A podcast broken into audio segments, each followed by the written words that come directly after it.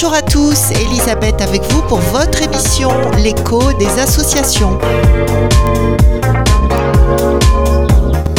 Notre invité aujourd'hui Emmanuel Terminiello, président de l'association Jardin Longtemps. Bonjour Monsieur Terminiello. Bonjour. Alors Monsieur Terminiello, on aimerait, c'est difficile à prononcer votre nom. Alors d'abord, vous êtes d'où Terminiello? Alors Terminiello, ben, je viens déjà de Marseille. De Marseille Ouais, de Marseille. Ah, il y a un petit accent, hein Un petit accent du sud de Marseille, oui, tout à fait. Et euh, ben, mes origines, Terminiello, c'est euh, c'est italien. Et je viens d'une famille euh, paysanne euh, qui porte ce nom-là. D'accord. Et vous êtes à La Réunion depuis combien de temps? Alors je suis à La Réunion depuis le 14 juillet 2006. 2006. Eh oui. Pourquoi La Réunion? Ben, la Réunion, euh, par coup de cœur, par l'esprit des jardins aussi, parce que à la Réunion on cultive des jardins. On a cette âme au niveau de la terre, des jardins créoles. Et nous à Marseille aussi, on a les jardins familiaux, les jardins euh, ben, où on se réunissait à l'époque, dans des petits cabanons où on échangeait des légumes. Et, euh, et ici à la Réunion, on a encore cet esprit des, des petits jardins où il y a encore des partages, où il y a encore des petits trésors à trouver. D'accord. Et, et c'est comme ça que vous est venue cette idée de créer cette association. C'est vous qui, qui en avez eu l'idée, je suppose. Exactement, oui. Ah ouais, c'est euh, alors Elle est née quand cette association? Cette association, elle est née en 2000, euh, elle est née en 2016 officiellement, mais l'idée de De créer- partage? de créer de voilà ce partage, cette dynamique, elle est née euh, depuis au moins euh, 5, 6 ans, 7 ans depuis que je suis sur ce territoire. Par le biais- 5-6 ans et donc officiellement depuis 2000. Euh, Depuis 2016 en 16. fait. 2016 pourquoi? Parce que elle est née aussi par euh, une demande du Conseil général où on a été conventionné par le Conseil général en tant qu'AMAP pays. oui. Et donc euh, le Conseil général nous demandait une structure associative pour pouvoir euh, ben, mettre euh, tout ce qu'on avait créé depuis des années, parce que je suis agriculteur et ça fait euh, ça fait quatre ans que je cultive sur le chemin Coteau-Sec, sur l'entre-deux, et j'avais déjà eu l'idée de, de créer de la vente directe. C'est ce que je faisais déjà à l'entre-deux, mais pas sous un principe associatif, pas sous ce principe d'AMAPI. Et dès que j'ai vu la porte ouverte du Conseil général qui proposait cette nouvelle dynamique, oui, oui, oui. on a tout de suite euh, créé Oui, cette vous êtes, association. vous êtes nombreux sur euh, la Réunion à avoir ces, ces AMAPI. Alors, dans cette association, vous vous êtes lancé à combien? Alors on s'est lancé euh, alors avec un président parce que je ne suis pas le président de cette Ah, vous association. pas. je suis le coordinateur de projet de cette association et agriculteur. Et euh, Qui est le président alors c'est Lucas Pinchin. Monsieur Lucas Pinchin qui est, euh, travaille au CIRAD et qui a fait et qui continue à faire une thèse sur la vente directe. Donc il correspond tout à fait à notre euh, dynamique puisqu'il nous a apporté aussi euh, de par ses recherches au CIRAD des, euh, des éléments euh, nécessaires pour qu'on puisse avancer dans notre projet d'AMAPI. Et ensuite, en, tant que coordinateur, moi je suis agriculteur, donc euh, je produis des, euh, des fruits et légumes longtemps. Mais il n'y a pas que moi, il y a aussi euh, notre agriculteur en lui qui est plutôt labellisé agriculture biologique qui lui aussi vend aussi des, euh, des légumes et là maintenant vu que je me suis installé depuis cette année sur mon site sur Coteau-Sec sur l'entre-deux je cherche des producteurs pour euh, valoriser euh, les producteurs de notre terroir euh, producteurs pays puisse- C'est-à-dire, c'est-à-dire, vous voulez inviter des producteurs à venir travailler sur votre terre ou vous cherchez des graines euh, alors qui sont produites a- sur la Réunion? Enfin, des graines, des semences? Il y a, il y a surtout l'aspect, euh, je pense, économie locale et solidaire. C'est-à-dire économie locale et solidaire, c'est par exemple, il y a un producteur qui, euh, souhaite euh, valoriser ses produits par euh, le biais de la vente directe. Eh ben, il peut venir sur le site, je vais créer une boutique où il pourra mettre ses produits et je pourrais inviter des touristes, ben, aussi faire participer le réseau de clients qu'on a depuis ces quelques années maintenant, qui sont fidélisés, pour pouvoir présenter les produits d'autres producteurs. En ayant cet esprit de solidarité, ça veut dire que nous, on prend 0 euro. Vous présentez votre produit et je me charge de commercialiser votre produit, de ramener des clients, et surtout par le, le bouche à oreille et le réseau. Parce que maintenant, euh, sur l'entre-deux, on, commence à avoir un, réseau local. Mais on va mettre maintenant une campagne de communication en place avec des, euh, affiches pour pouvoir euh, ben, ramener aussi des touristes sur le site, puisque sur mon site, il va y avoir une location saisonnière, il va y avoir une cabane perchée, il va avoir une autre petite cabane à louer. Et donc, avec cette dynamique-là, quand ils vont venir, eh ben, les touristes, je pourrais leur présenter aussi les produits d'autres producteurs. On appelle ça une synergie, hein, une convergence de d'énergie pour qu'on puisse ben, avancer ensemble. hein. Est-ce que vous êtes aidé par la commune de l'entre-deux? Oui, tout à fait. On a été aidé euh, notre association. Dans quel sens? Ben, notre association Jardin longtemps euh, et même moi en tant qu'agriculteur, j'ai été aidé euh, ben, par la conseillère municipale euh, Madame Isabelle Paris, qui m'a conseillé juridiquement, administrativement sur les démarches à faire, sur déjà mon installation en tant qu'agriculteur. Ça a été une des personnes qui m'a accueilli. Une des premières personnes qui m'a accueilli sur la commune de l'Entre-deux. Et ensuite, euh, la mairie euh, nous a aussi euh, donné, euh, par le biais d'une subvention, euh, euh, de quoi démarrer aussi notre activité. Donc vous avez une, une commune euh, qui participe vraiment, ce qui est assez rare. Donc qui vous aide à, à avancer et qui vous a également donné une subvention. Oui, tout à fait. ouais. Radio Sud Plus, Radio Sud Plus, la sensation. Est-ce que d'autres organismes euh, vous aident financièrement? Mais bien sûr, il y a au niveau européen, il y a le, programme FEDER qui euh, m'a accompagné sur le plan de performance énergétique. Parce que si on parle, euh, nous on cultive des légumes, on dit en, en agroécologie, en permaculture, ça veut dire on respecte l'environnement, pas de pesticides, même pas d'engrais de synthèse euh, chimique, pas d'engrais tout court, en tout cas sur mon site de production.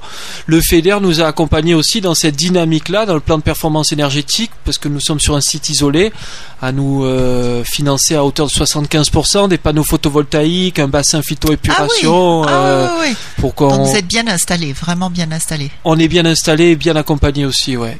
Alors j'ai entendu dire que vous aviez forcément des graines euh, qui n'ont pas, euh, enfin des semences qui n'ont pas été euh, modifiées par Monsanto, ce qui est très très rare aujourd'hui, dont des graines de tomates.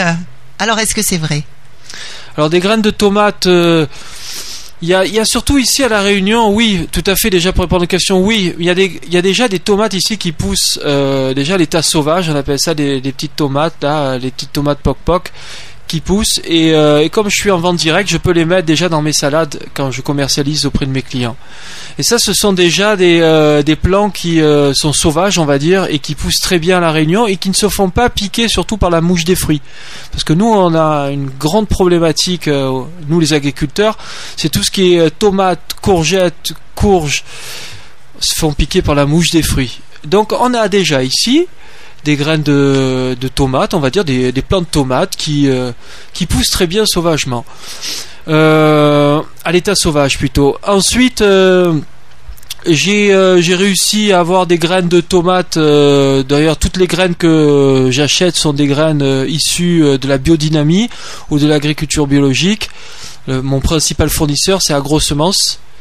Qui est à la Réunion? Non, qui n'est pas à la Réunion par contre, qui est à Aix-en-Provence, mais euh, l'entreprise Taille la Mort qui se trouve sur la zone d'activité de Saint-Pierre nous permet euh, par cet intermédiaire de commander ces semences.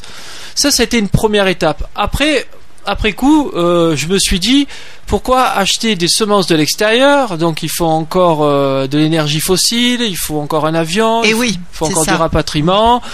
Euh, moi, j'essaie d'être dans cette cohérence-là. Donc, au début, quand j'ai commencé, ben, je voulais, euh, je voulais produire, produire, produire, et donc il me fallait des graines directement. Et j'avais pas encore tout ce système de progressif de de, de- protection plus large voilà, oui, de exactement, de protection plus large. Et après avoir euh, trébuché, faire quelques petites erreurs, j'ai pu me remettre en question et voir qu'ici, eh ben, quand on va discuter avec les anciens de l'entre-deux, eh ben, j'ai connu euh, Daniel, un ancien de l'entre-deux, qui a des graines de maïs, par contre, qui a euh, fait de génération en génération ces graines de maïs et qui ne sont pas...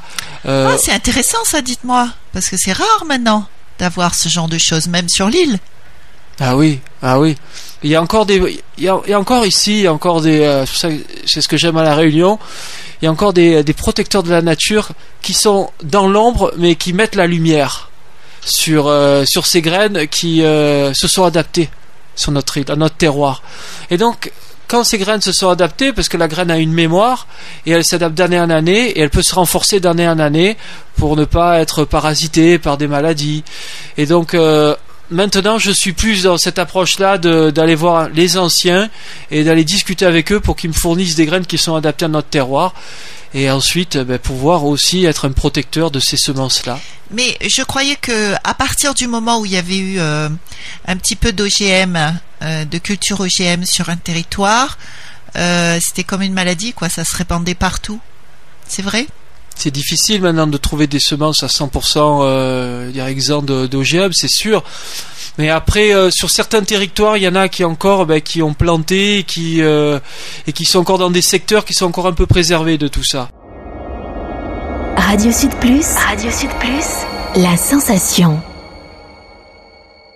Alors c'est sûr que on peut retrouver des euh, des pesticides, des, euh, des intrants de synthèse chimique partout, même dans l'eau. Hein. Même la canne à sucre, paraît-il. Ah ben, la canne à sucre, maintenant, c'est très difficile de trouver les. euh, Les anciennes cannes Mapou, cannes bonbons, tout ça. Exact, exact, c'est très difficile. Mais là, elles sont di- plus difficiles à, à couper euh, au coupe-coupe, demande plus d'efforts. Et, euh, et en fait, c'est- très bien pensé euh, tout ce système parce que euh, si on a des graines euh, génétiquement modifiées, il faut les engrais de synthèse euh, appropriés. Donc c'est en fait c'est tout un pack qu'on vend aux agriculteurs en leur disant vous allez avoir un système superbe, vous allez être vous allez être rentable. Et donc bien sûr, nous en, en tant qu'agriculteurs, comme on vit de notre métier, au début c'est très alléchant, mais après on se rend compte que progressivement nos sols s'épuisent et nos sols ont besoin de de ces euh, de ces OGM, de, de ces engrais de synthèse chimique. Et si on n'a plus ça, ben, ça va être difficile de remettre de la vie dans le sol. Donc il faudra repartir un peu à zéro pour remettre de la vie et ensuite euh, repartir euh, d'une manière plus naturelle. Plus naturel. En fait, ça, ça fait penser aux humains. C'est-à-dire quand on commence à avoir des médicaments et qu'on peut plus s'en passer. Et ça déclenche autre chose et on a besoin d'encore plus, toujours plus. Exactement. Moi, je Donc on fait la même chose à la Terre en fait. Exactement. Moi, je prenais toujours ce- cette image-là d'une personne qui est malade, qui est allongée sur son lit d'hôpital et qu'on lui transfuse des, euh, des, euh, tout ce qui est médicaments, tout ce qui est produit. Vous enlevez ce tuyau, c'est très difficile à la personne de, de vivre. Et donc, là, avec la terre, c'est pareil. C'est comme une sorte de, de, De tuyau. perfusion. De perfusion, exactement, de, de perfusion. Et si on enlève cette perfusion, eh ben, ça- il faut, il faut retrouver les, en fait, il faut retrouver tout simplement les savoir-faire longtemps. Parce qu'avant, les savoir-faire longtemps, moi, il y a un ancien qui me disait, euh, que le maïs, avant on cultivait beaucoup le maïs ici, et ben qu'on cultivait le maïs, avec ce maïs-là, quand le maïs il était récolté, eh ben on prenait les, euh, tout ce qui est fan de maïs, eh ben on, on cultivait des pommes de terre à l'intérieur même des fans de maïs. Ça veut dire qu'on paillait le sol. Ah oui, oui, oui, oui. Maintenant, on ne paille plus les sols. Vous voyez les, les terrains, euh, le sol est à nu. Radio Sud Plus. Radio Sud Plus. La sensation. Et alors, pailler, c'est pourquoi Expliquez-nous. Alors Pourquoi pailler, pailler? Pailler, il y a plusieurs fonctions. Le paillage, déjà, il va avoir une fonction de, de garder l'humidité sur le sol, donc de moins arroser. Et on sait qu'à la Réunion, même si on est en saison des pluies, euh, il y a deux ans, on a connu des tours d'eau, nous les agriculteurs. Ça veut dire qu'on avait plus d'eau, on en avait pratiquement plus, et on devait euh, deux jours euh, sans eau. La Saphir, qui est notre premier fournisseur d'eau agricole, nous a coupé l'eau parce qu'on n'en avait plus dans les réserves. Donc ça garde l'humidité, ça permet de moins arroser, premièrement, et deuxièmement, ça recrée de la vie dans le sol. Et c'est en fait c'est la vie du sol qui nous donne euh, euh, toute la nourriture pour, euh, pour nos plantes. Parce qu'en nourrissant le sol, on nourrit la plante. Maintenant, dans l'agriculture, on nourrit la plante au lieu de nourrir le sol. C'est ça la, grande différence entre, dire un peu le, le savoir-faire longtemps et le savoir-faire de maintenant. Ça veut dire que maintenant, il faut que c'est une pensée à court terme. Il faut être rentable maintenant. Si on pense une pensée à long terme, on réduit les pesticides, on réduit les intrants, mais on remet de la vie dans le sol. Et bien après, la vie dans le sol, moi je suis, je suis un bon exemple parce que je suis à Coteau Sec et j'ai une terre très très très très faible. Très sèche, c'est pour Très, ça que très ça sèche. coteau sec. Coteau peut-être. Sec, c'est très très sec.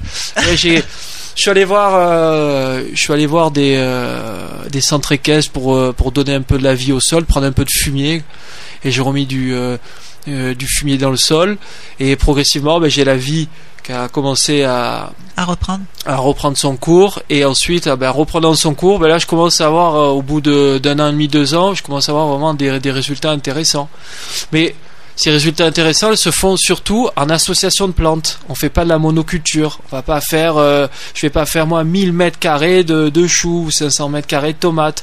Je vais avoir de la salade. À côté, je vais avoir du radis. On appelle ça du bio-intensif. Ça veut dire que sur une surface, vous concentrez tout et ça veut dire que votre surface, elle n'est jamais à nu. Il y a toujours des plantes qui couvrent votre sol. Et donc le sol, il est euh, jamais euh, en direct avec l'impact du soleil. Donc ben là, Il se dessèche pas, quoi. il ne se dessèche pas. Et en plus, avec euh, la récolte, on coupe des radis. Alors, on peut utiliser les fans de radis pour euh, pour faire des cakes, mais aussi on peut pour, donc pour cuisiner. Des cakes, Ouais, j'ai appris ça. Ouais, il y en a qui font avec des fans de radis des cakes ou la soupe, ou de la soupe aussi. Mais donc on peut faire plein de choses en fait euh, avec ces euh, avec la On récup- utilise tout. on utilise tout, voilà, Oui. c'est ça, tout se Ouais, ouais. recycle. Mais on peut l'utiliser aussi en le mettant, en le mettant sur le sol. On le met, on le met sur le sol, d'un coup, bah, il y a la vie qui, qui reprend euh, et euh, il y a la vie qui décompose et qui redonne de. Donc, en fait, ce que vous pourriez donner comme conseil à nos auditeurs qui sont pas forcément des agriculteurs, euh, mais qui aiment peut-être faire un petit peu de jardinage chez eux, ce serait d'utiliser tous leurs euh, les restes végétaux, par exemple les épluchures et tout, et, et les, les, les mettre sur leur plantation pour préserver l'humidité et redonner des, des vitamines et autres quand ça se décompose, c'est ça? C'est ça, c'est ça. Ça Ouais. redonne euh, et surtout ça redonne un peu. On, on parlait de l'être humain, on faisait une comparaison avec l'être humain, avec les médicaments. Eh ben, si vous donnez, euh, parce que ça on l'oublie aussi, euh, nos légumes ont perdu énormément de valeur nutritive. Ça veut dire qu'est-ce qu'on mange? On mange une texture et de la couleur. Mais est-ce que ça nous apporte de l'énergie pour nous maintenir en bonne santé? Eh ben, quand vous, vous faites un sol vivant, ben, vous faites aussi des légumes vivants. Parce qu'il faut des microbes dans le sol. Et c'est ces microbes-là, c'est un peu comme nous, hein, euh, si on prend trop Oui, d'antibiotiques, on enlève Microbiote, les microbiotes, de exactement. oui. Exactement. On enlève toute notre flore intestinale. Eh ben pour la Terre, c'est pareil. On est vachement relié en fait avec la Terre, mais euh, maintenant l'industrialisation de l'agroalimentaire, elle a sa place, je trouve, sur notre île.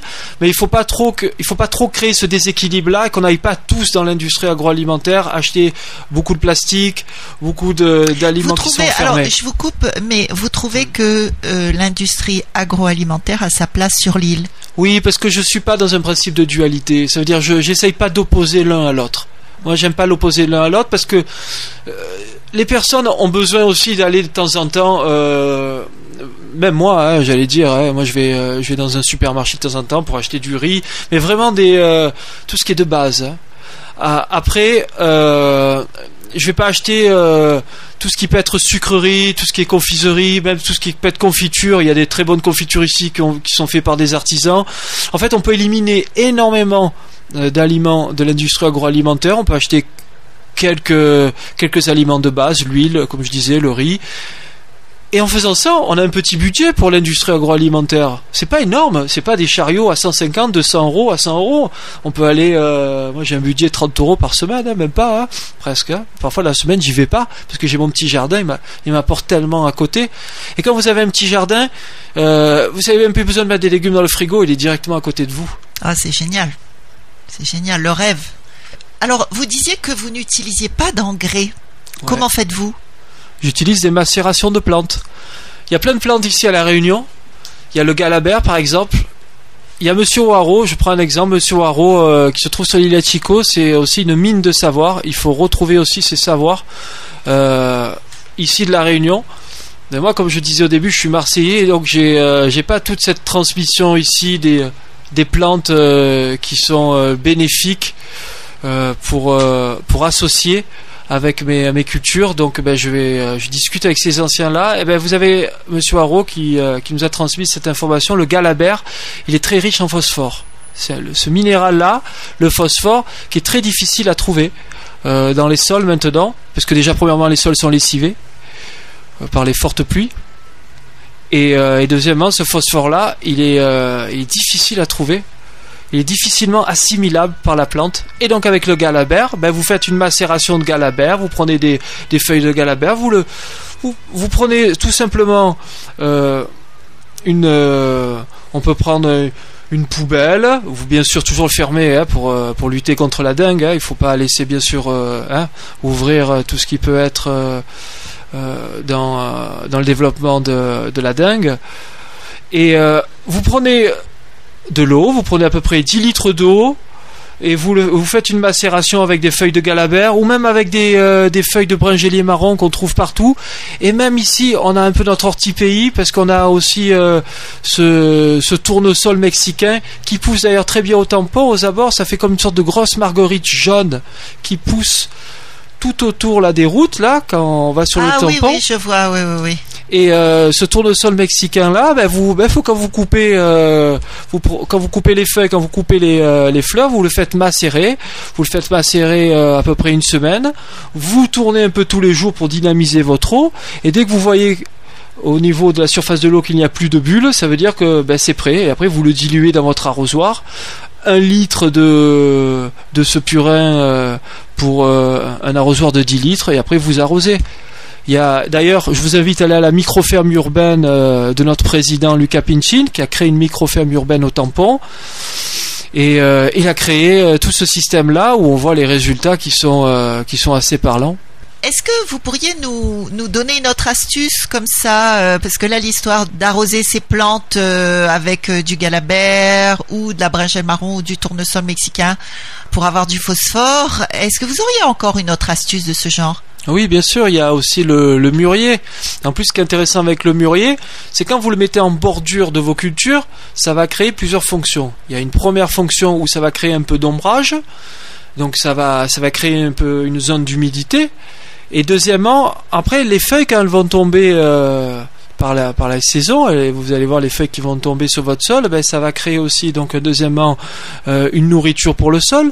Et en plus, troisièmement, on parlait de purin, ben, vous pouvez prendre ces euh, feuilles de mûrier, vous pouvez faire aussi une macération. la, la même macération qu'avec le galabert et Exactement. Et là, vous pouvez aussi... riche en phosphore. Donc. riche en phosphore, oui. Tout à fait. Pourquoi le mûrier aux abords euh, des cultures, par exemple, ou de notre jardin? Pourquoi pas un autre végétal? Parce que c'est des, des plantes bénéfiques, c'est-à-dire que ce sont des plantes qui ne vont pas forcément pomper de l'énergie au, sol, mais qui vont être en synergie, en symbiose. Et comme en plus le mûrier c'est un arbuste, c'est pas un arbre qui va vous prendre euh, Trop de place. trop de place. Je vous prends un exemple, il y a un arbre qui va être très difficile de planter aux abords des cultures, c'est le litchi. Euh, vous avez vu les feuilles de litchi, euh, sous les feuilles de litchi, c'est difficile de faire pousser des, des cultures. Hein. Ah oui. Moi, j'ai essayé une année, j'ai fait une erreur euh, par expérimentation. J'ai essayé le, paillage avec des feuilles de litchi. On appelle ça une fin d'azote. Ça veut dire que j'ai trop mis de matière euh, sèche. Et donc le litchi, il a des difficultés à se décomposer. Et ensuite, eh ben, en se décomposant, il faut savoir que ben, le sol, il va s'épuiser. Il va puiser toute l'azote dans le sol. Et ensuite, ben, j'ai eu un sol qui a été très très pauvre. Et c'est pour ça qu'il faut toujours penser quand vous cultivez synergie, équilibre. Vous prenez un peu de matière azotée, donc la matière euh, verte, ça peut être du fumier, ça peut être tout ce qui est euh, feuilles vertes, et de la matière carbonée, on appelle ça de la matière sèche. Mais il faut toujours mélanger les Et deux. alors la matière sèche, c'est quoi? En matière sèche, ça peut être de la paille, ça peut être... euh, Avant j'utilisais ça, j'utilisais de la bagasse de, de canne à sucre.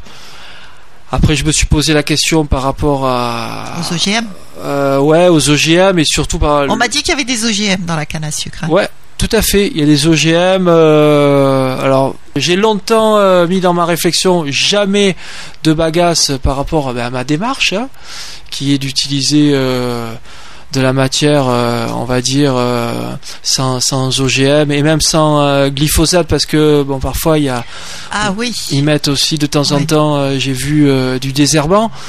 Et donc ça me gênait un petit peu euh, dans, dans ma démarche. Donc ah ben, après j'ai utilisé, euh, j'ai trouvé un centre équestre qui, qui m'a ouvert les portes, qui m'a ouvert le cœur aussi parce qu'il par un principe d'échange, encore le principe du jardin longtemps, je leur apporte des plantes, je leur, euh, je leur crée un petit espace pédagogique pour leur centre équestre et eux en échange ils me donnent de la matière. Alors azotée avec du fumier mélangé avec du cryptomeria, des copeaux euh, d'arbres qui sont ici locales. Et d'un coup, ben, d'année en année, en fait, euh, j'ai pu être de plus en plus dans ma cohérence. Au début, je me suis rendu compte que je voulais pas de bagasse, donc fougère, c'est très fatigant. Après, je me suis dit, allez, je prends quand même la bagasse parce que bon, je commence à être épuisé. Et ensuite, il faut s'ouvrir en fait sur l'extérieur. Quand vous vous ouvrez vers l'extérieur, vous vous rendez compte qu'il y a toujours des personnes clés qui vont vous apporter la clé à votre porte, la clé à votre réponse. Et là, j'ai eu ce centre équestre qui m'a apporté cet équilibre parfait pour moi, cet équilibre de fumier et cet équilibre de matière carbonée, crypto, mélangé avec du fumier. Résultat extraordinaire parce qu'en plus, vous créez du sol. Mais en fait, moi je pars du principe qu'en cultivant sur des petites surfaces, euh, c'est là où on peut être euh, économiquement rentable, écologiquement vivable et aussi euh, ben, socialement équitable. Pourquoi? Parce que sur les petites surfaces, vous pouvez créer énormément de choses.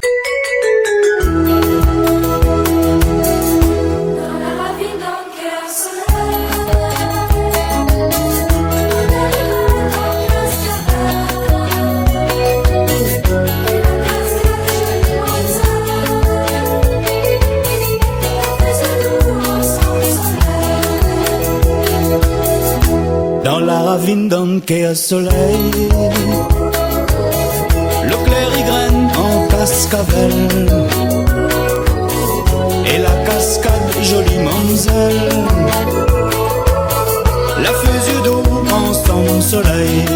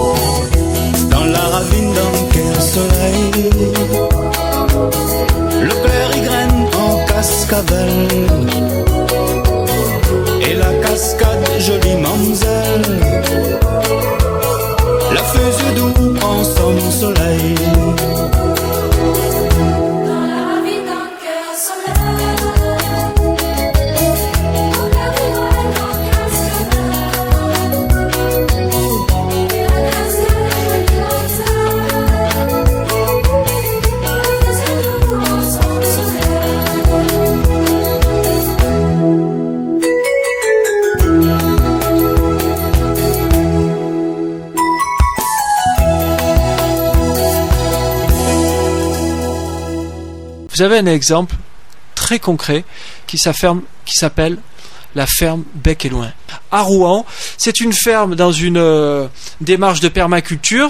Ça veut dire qu'ils utilisent très peu d'espace, mais qui concentrent énormément de cultures qui sont en synergie. Je vous invite à aller voir cette expérience-là, parce que même l'INRA, l'Institut national agronomique, a reconnu que sur 1000 mètres carrés, il y a eu des recherches, vous pouvez voir sur internet, sur 1000 mètres carrés, ils arrivent à dégager un revenu en première année de 30 000 euros. Donc c'est pas euh, que sur des grandes surfaces qu'on peut y arriver, mais sur des petites surfaces en ayant cette démarche d'association de culture. Et, euh, et ils ont créé en plus en association de culture une cohérence parce qu'ils ont, euh, ils ont diminué considérablement leur énergie fossile parce qu'ils utilisent que du matériel de la paysannerie. Ça veut dire un, hachoir un manuel pour couper la paille, etc. Ils ont donc utilisé plein d'outils manuels qui n'utilisent pas d'essence et qui donc ils euh, ne sont pas dépendants de toutes ces énergies fossiles. Fermbeck et loin, euh, ça a été un de mes modèles. Ça a été ma source d'inspiration et ce qui m'a donné envie de, de, continuer dans ma démarche. Et même ils ont utilisé une technique que j'ai appris extraordinaire. Quand vous marchez sur votre allée, au lieu de mettre euh, par exemple euh, ben, rien sur votre allée, ben, vous mettez euh, du bois ou des copeaux de bois. Mais progressivement, ces copeaux de bois, comme en forêt, quand vous marchez en forêt, vous entendez ce petit craquement, le bois va se décomposer, va créer des champignons. Ces champignons-là vont créer des réseaux. C'est un réseau, on appelle ça le réseau, on appelle ça une symbiose avec les, champignons. Donc la symbiose on appelle ça la symbiose mycorhize, mycorhizien, la symbiose mycorhizienne. C'est ces champignons-là, en fait, qui vont créer un réseau. C'est un peu comme avec votre radio, vous coupez les fils, vous ne pouvez pas euh, émettre. Ben, c'est grâce à ces champignons que les plantes peuvent communiquer entre elles. Donc si vous utilisez des désherbants, des engrais même de synthèse chimique, eh ben, euh, ils ne vont plus communiquer puisque les réseaux seront coupés. Donc il faut aussi restaurer les sols en mettant du bois, en mettant un peu comme en forêt, parce que vous regardez en forêt, quand vous marchez en forêt, euh, la forêt, n'a pas besoin de nous, hein. elle n'a pas besoin de modèle d'irrigation, hein. elle n'a pas besoin de, de, qu'on réfléchisse euh, sur comment elle va pousser. Elle pousse toute seule, la forêt, hein, puisqu'elle a déjà ce système-là naturel. Donc il faut s'inspirer aussi de ce qui se passe dans la nature. Remettez du bois, restaurez du bois une fois au moins par an. Donc le bois c'est pas un paillage, hein. vous mettez pas du bois tout le temps, hein, parce que comme je disais, vous pouvez avoir une fin d'azote, ça peut épuiser votre sol. Mais en remettant un peu euh, du, bois euh, broyé, hein, il faut que ça soit quand même euh, assez menu, assez haché pour que ça se décompose plus rapidement. Ben vous allez voir, comme à l'époque des paysans, il y, a, des années et des années, ben, comme vous voyez dans les champs, il y, avait beaucoup de champignons. Maintenant, il y a, pratiquement plus de champignons. Et c'est ces champignons-là qui créent le réseau. Oui, oui, oui. Alors, est-ce que vous avez un message particulier à lancer sur Radio Sud Plus aujourd'hui? Oui, eh ben le message. Euh, C'est la tradition. Hein. On demande toujours à nos auditeurs, à nos, pardon, à nos invités, de lancer un message.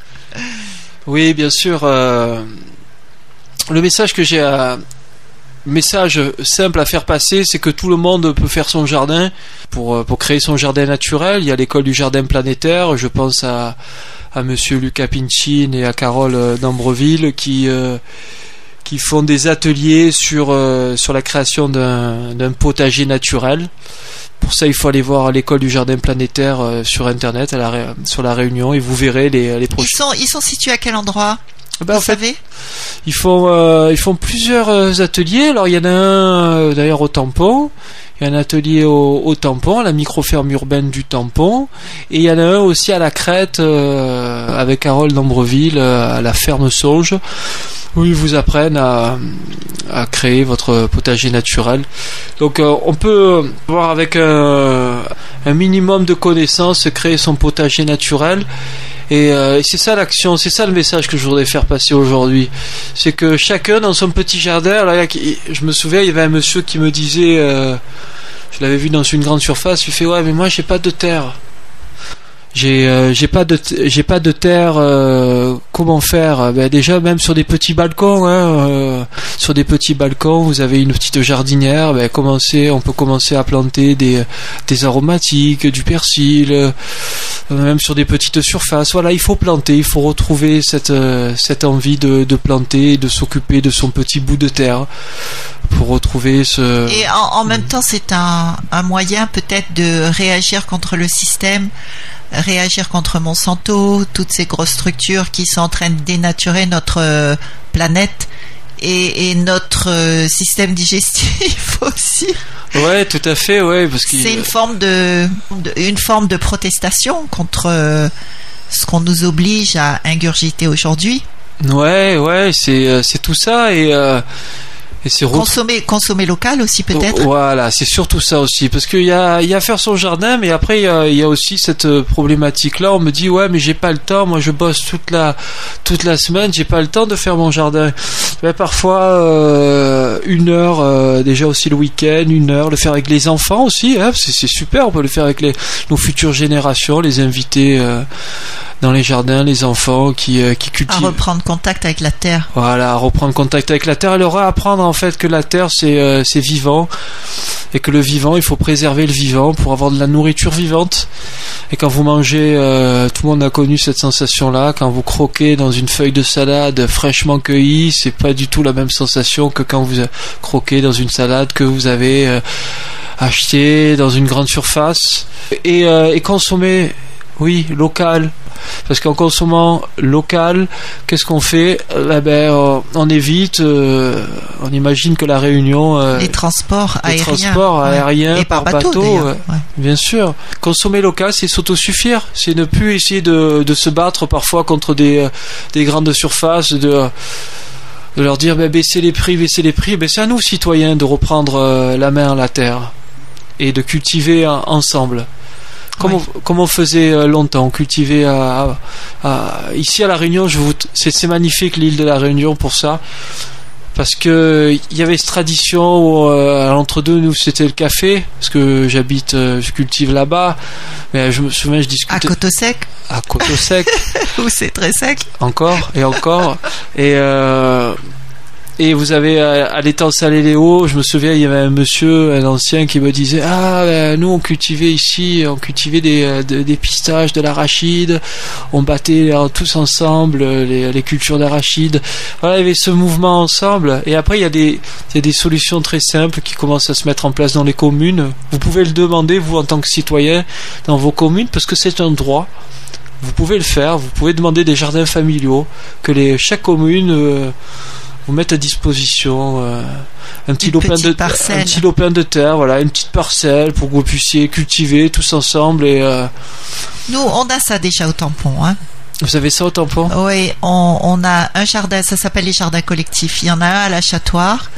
Euh, il y en a un, euh, je crois, du côté de Bracreux. Je crois qu'il y en a que deux. D'accord. Enfin, c'est déjà pas mal. Bah oui, c'est déjà euh, c'est déjà le début de l'histoire. Très bien. Est-ce que euh, nos auditeurs peuvent vous appeler peut-être? Oui, bien sûr. Euh, ne serait-ce que pour savoir quand est-ce que vous vendez, où vous vendez, etc. Est-ce que vous avez un numéro de téléphone à transmettre? Bien sûr, alors euh, nous, la vente de nos légumes dans le cadre de notre AMAPI Jardin Longtemps, c'est euh, le mercredi entre euh, 17h et 18h30 directement sur mon site de production au chemin Coteau Sec. Et euh, mon numéro de téléphone c'est le 06 euh, 92 12 74 48 déjà si vous voulez juste visiter voilà le jardin euh, qu'ensemble euh, ben, on essaye de s'échanger euh, voilà nos expériences pour créer un jardin euh, naturel. C'est possible aussi vous pouvez me contacter. Je vends aussi des semences euh, Non de- modifié, voilà. Non modi exactement non modifiées qui se- semence du temps euh, longtemps, on va dire. exactement semences du longtemps de l'ail chinois de l'oignon vert mais aussi de la patate. Tomate? Non, alors la tomate, euh, non, pas forcément de la tomate. Euh, je suis Où est-ce qu'on peut trouver ça, la Euh, tomate Parce que je sais que ça devient très très très difficile à trouver. très très très difficile de trouver de Vous la savez, tomate. quelqu'un qui se battait euh, pour ça, c'était Joe Cooker. Je ne le savais pas, ça, Joe. Joe, si tu nous entends, je ne savais pas que tu euh, étais un, fervent défenseur des, des semences de tomate. tomates, en plus de ta belle voix. Magnifique.